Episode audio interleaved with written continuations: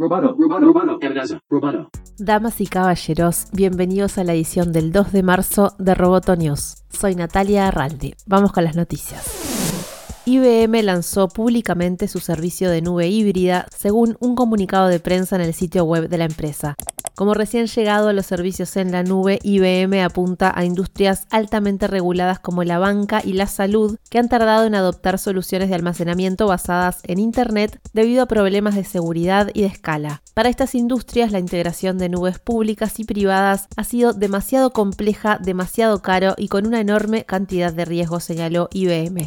La nueva solución promete ser una apuesta para clientes en todos los entornos independientemente de dónde residan los datos. La oferta ampliada llamada Cloud Satellite permite a los clientes controlar cómo almacenan su información, parte de ella se mantiene internamente en lo que se conoce como nube privada y otros datos se almacenan en nubes públicas como AWS de Amazon.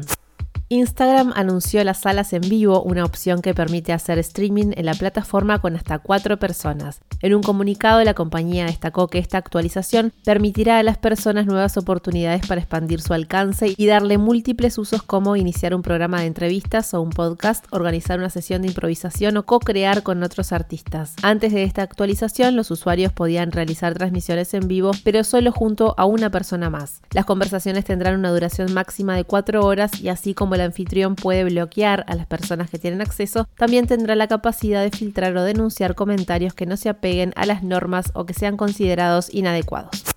Microsoft empezó las pruebas de retransmisión de juegos en la nube a 1080 píxeles, un salto en la resolución motivado por la nueva aplicación de juego en streaming que prepara la compañía desde sus consolas Xbox Series. La nueva aplicación para el juego en streaming, diseñada para Windows, permitirá a los jugadores transmitir sus juegos desde las consolas en resolución de 1080. Esta nueva aplicación incluye también novedades como compatibilidad con controles táctiles, lo que permitirá jugar a falta de comando con un equipo Surface similar.